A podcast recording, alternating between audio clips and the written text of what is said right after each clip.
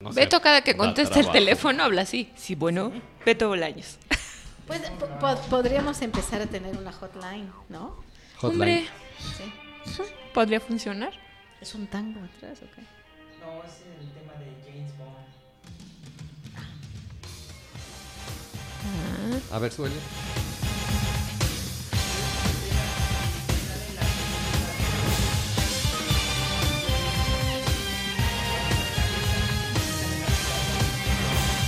No, pues no. Pero John English no es Bond. Pero es una parodia. No, es que ese no es el tema de Bond. Esa era la del John. Ya, se está grabando, ¿eh? Ya estamos grabando. Ah, ok, atención. Atención, bueno, está, tenemos aquí nuestra primera invitada. ¡Ey! Nuestra primera invitada aquí a nuestras pruebas, que se llama Silvia Márquez, que tiene una gran experiencia aquí en el radio de internet En radio. En Ajá. radio. Bueno. y en otras Eh, cosas en otras también. cosas también. Bueno, la vida después de, de algunas décadas, pues hay cierta experiencia, es bonito. ¿Qué nos cuentas? ¿Qué es de tu vida? ¿Qué es de mi vida? Bueno, fíjate, cuando me preguntan eso es más difícil, ¿no? Como que soltarse. Es Sí. muy abierto, es muy abierto. Es un poco bueno, abierto vamos a preguntarte. ¿Saliste con el bolón del sistema de internet de presidencia, del CIP de, de presidencia de la Sí, República? saliste llama- con esa- La salida guillotín, ¿no? Sí. Sí, sí. Sí, este, sí, Bueno. fuimos- recortados. Pasó el 30 de noviembre. El 1 de diciembre ya estabas en otro rollo, seguramente. ¿Qué estabas haciendo? ¿Qué estaba haciendo el 1 de diciembre? Pues eh, estaba preparándome para salir de unas, como dicen por ahí en el argot, este, ¿cómo se diría? Del más simple, ¿no? Ajá. Unas merecidas vacaciones, ¿no? Merecidas y forzadas vacaciones, ¿no? Después de eso, pues, este, decidí sin los este, es que siento rarísimo escucharme. Esto es un poco, Sí, es raro. porque entonces oyes más los defectos. O sea, esa es la idea, ¿verdad? Me están confrontando con mi propia realidad. Sí, esa es la idea. Sí, esa es la idea. Y Que tú mismo te vayas. Que, que estás fuera del micrófono Ajá. y, y que tú solita Saca, saca. Se llama autoflagelación o automicrofoneo. ¿Cuál será la, la decisión más difícil de tomar después de que abandonas el servicio público, independientemente de que sabías que era algo factible? ¿no? Claro. O sea, es, ¿te vuelves a entrar en este rol o no? ¿Es tu vocación o no? ¿no? Y a lo mejor pues creo que no era por ahí. O sea, mm, no me había puesto a reflexionar mucho sobre el tema, ¿no? Si, si realmente quiere uno no el servicio público, como para qué, ¿no? Yo creo que es, es una mala idea y tiene que ser una especie de síndrome de la pirámide, de que cada vez que llega un gobernante vuelve a reinventar el, el gobierno, ¿no? Sí es lógico que existan ciertas líneas y cambios en sus, en sus gabinetes, en su equipo cercano, pero la falta de definición de políticas de Estado como tales, de Estado y no de gobierno, yo creo que son los que nos tienen sumidos en esta problemática. Claro, pero, pero ese, ese es un tema recurrente. Todo recurrente. el tiempo, cada sexenio se habla de que no puede seguir pasando. Todo el mundo pensamos que no tendría que haber pasado ahora que se cambió de después de que el PAN tomó el poder en 2000.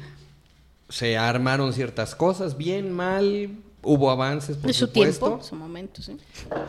Y ahora viene el nuevo presidente y vuelve a cambiar a todo su equipo, vuelve a cambiar a toda la gente, llega gente sin experiencia, llega gente a aprender otra vez. Mira, si llegaran, en, en mi opinión, no solamente se llega a aprender otra vez, porque dices, bueno, llegan con el espíritu abierto de reco- reconocer y reconocer el trabajo que se ha hecho, evaluarlo y sobre ese, la teoría continuar. Vienen a reinventar. Yo creo que eso es lo más peligroso que le ha pasado al país en general. O sea, porque para un extranjero, independientemente de que, de que no sea nuestro único parámetro de medición, es decir, no porque en el extranjero lo hacen, pues nosotros también, ¿no? O sea, no sería muy razonable imitar la conducta sea, Bush. no sería ¿verdad? solo eso. no sería eso. Pero bueno, vamos a las mejores prácticas, que es un lenguaje que utilizan las empresas, ahora que estamos tan globalizados y tan liberados de las economías, etcétera. ¿Cuáles son esas mejores prácticas que tienen los gobiernos y cuáles son más resultados, cuáles ofrecen mejores resultados a finalmente la calidad de vida? Los gobiernos que hacen eso están entre eh, Canadá y los, eh, países europeos. Bueno, ¿qué está teniendo de exitoso Canadá? ¿Qué es el país que tiene durante mayor número de años la mejor calidad de vida? Primero, tiene un lugar donde se concentra mm, el, poder, que es la ciudad de Ottawa, ¿no? Pero no es únicamente una ciudad, es eh, burocrática, sino es de ejecución.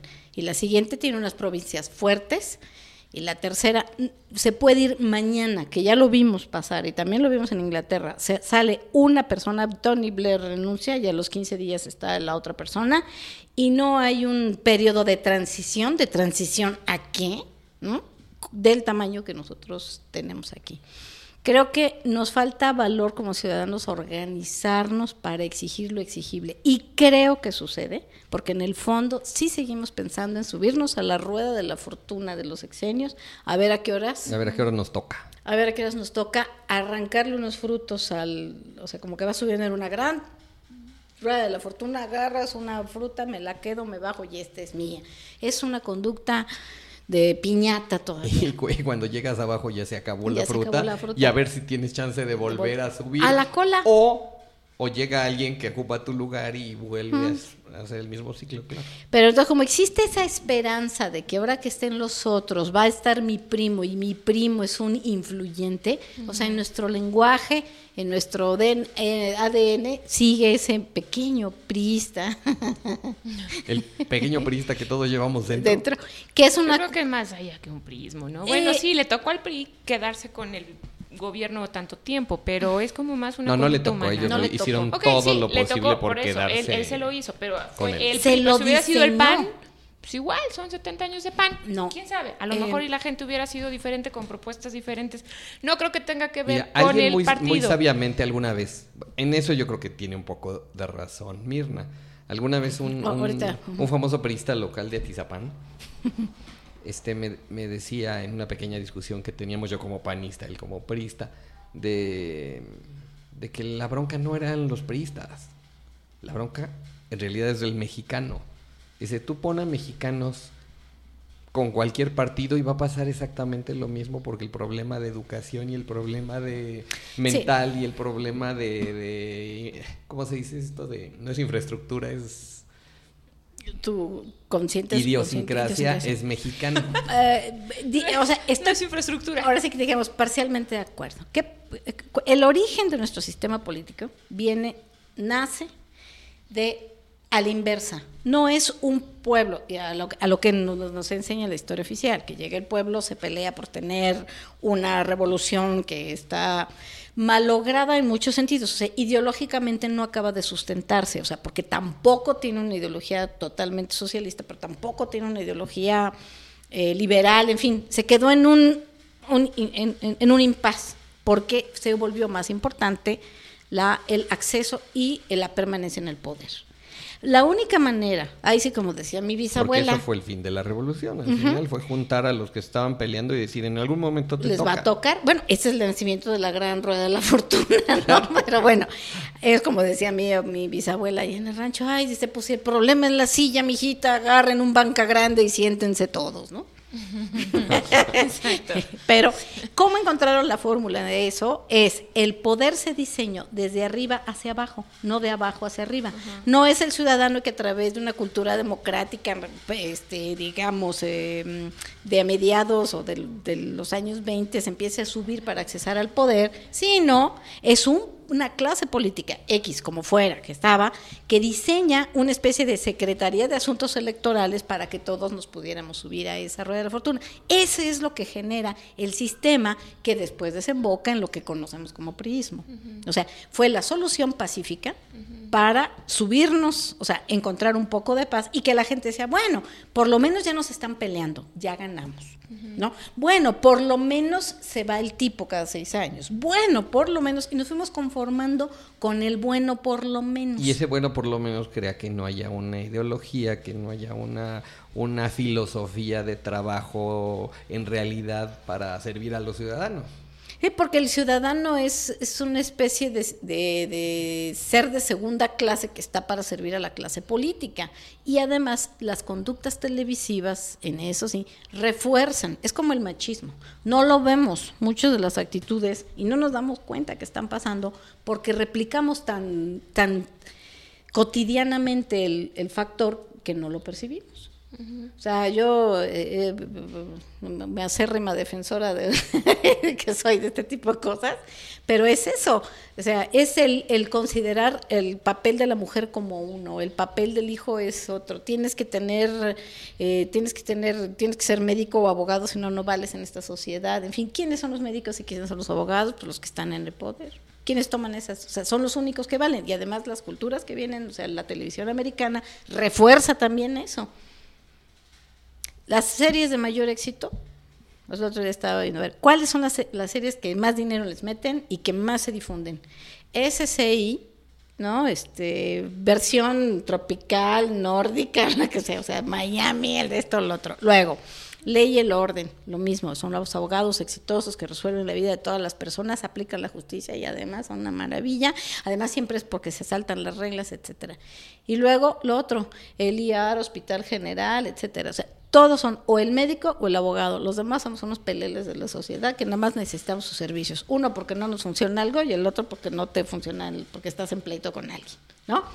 Entonces, eso lo, lo recibimos también. ¿Y quiénes son? Hablando de lo que decíamos del Ballet Teatro del Espacio, de cualquier otra compañía de danza, cualquier otra agrupación artística, no eres abogado. ¿Y qué haces para vivir? ¿No eres médico? ¿Qué onda? Ay, eres diseñador, pobrecito. ¿Eso qué es? ¿Qué es ¿Con eso? qué se come ¿Y, y- eso? y tienes trabajo? Oye, ¿no? ya haces dibujitos.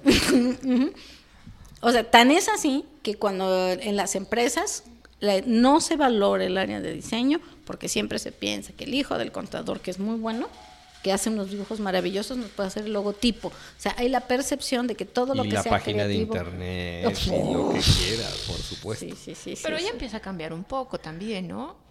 Sí, Porque la sí. sociedad ha comenzado a cambiar, o sea, tampoco Sí, estamos todavía en metidos, o sea, sí hay que reconocer que el trabajo que hicimos desde el lado de los ciudadanos, cuando nos ponemos de acuerdo en el año 2000, sí podemos hacer que cambie. Pero lo que pasa es que hay poco, o sea, hay poco aliciente para hacerlo también, porque estás ocupado solucionando tus otras problemáticas, ¿no? O sea, ¿qué es lo que tiene en común el, este, el Canadá, o sea, para tener el nivel de vida?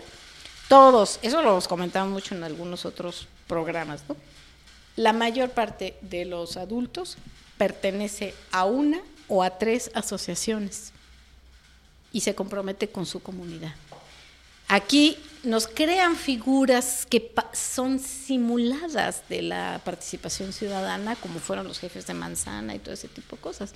Pero en realidad, ahí donde vivo, en la colonia, hubo un problema de agua, entonces se unen los vecinos porque hay un, hay un interés, un, Un dolor común, común, ¿no? claro. No tengo agua, la tengo que estar comprando, además tengo que estar vigilante.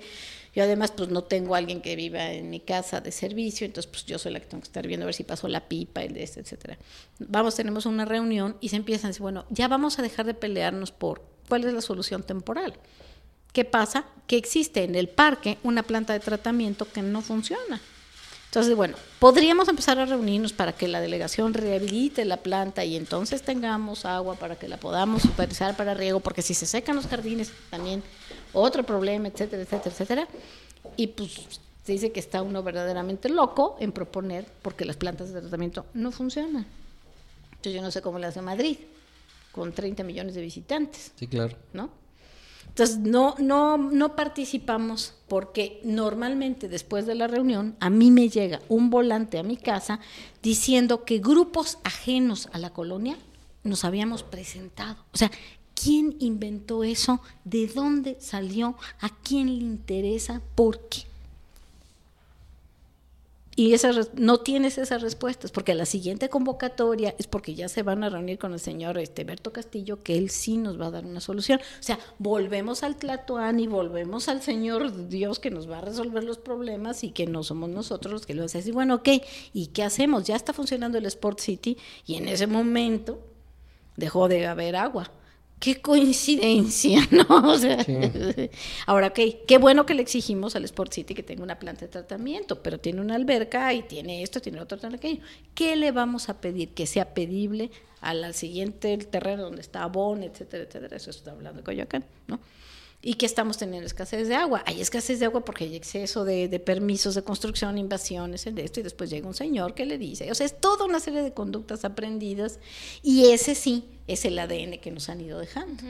Porque tampoco el mexicano cuando vive en comunidad fuera del país se alinea a las reglas, pero no, no se convierte en participativo. O sea, no es una, no son de las eh, eh, eh, digamos comunidades más activas. ¿No? Digamos, ni para ellos mismos, ni para su entorno. Ni para su entorno pero, pero, empezamos con el ADN que sí es una herencia prista, pero por supuesto, o sea, sí lo traemos. Sí tenemos un pequeño Es una forma de definirlo, sí, es el, es el dinosaurito. Y, y, sí, claro, y ese dinosaurito, claro que afecta para los nuevos. No me digas que los periodistas son diferentes a los priistas y que muchos de los panistas, y eso como en experiencia personal y con un dolor profundo lo tengo que decir, los panistas en muchos sentidos son como priistas también. Claro, porque se ya convirtió en una partidocracia, por eso no cambian muchas cosas que sería muy importante que cambiaran. O sea, dice, no puede ser que si todos cuando nos sentamos a hablar en una reunión estamos de acuerdo que los partidos reciben exceso de eh, dinero por parte de nosotros los que pagamos impuestos, algunos queriéndolos y otros no, porque pareciera que todos van como vamos con la, declaración ahí. No, en el momento que compras algo, etcétera, te estás pagando, un impuesto, tienes una tenencia, tienes el de esto, etcétera, etcétera, el predial, el agua, todo eso tiene impuestos, ¿no? Y con eso se reparten el gran, pues, están de acuerdo, claro que están de acuerdo, porque de lo único que se trata es de no perder privilegios. Y si además esta conducta ha sido reforzada, o sea, digamos que la política mundial se ha priizado, esta, la clase política francesa tiene, tiene, tiene las mismas problemáticas, lo que pasa es que las reglas son mucho más claras. ¿no? O sea, no, em, es un poco diferente la mecánica de, de, acceso al poder, pero si te fijas, este señor Sarkozy, Sarko, es el primer el presidente que no nació antes de la Segunda Guerra Mundial. Ese es mi, teléfono. Bueno, este, yo creo que damos por concluida esta primera plática con un invitado que tenemos. Pero bueno, ¿y, qué este, vamos a hacer? Y bueno, pues ya después seguiremos platicando. Sí, está chido. Gracias. Adiós.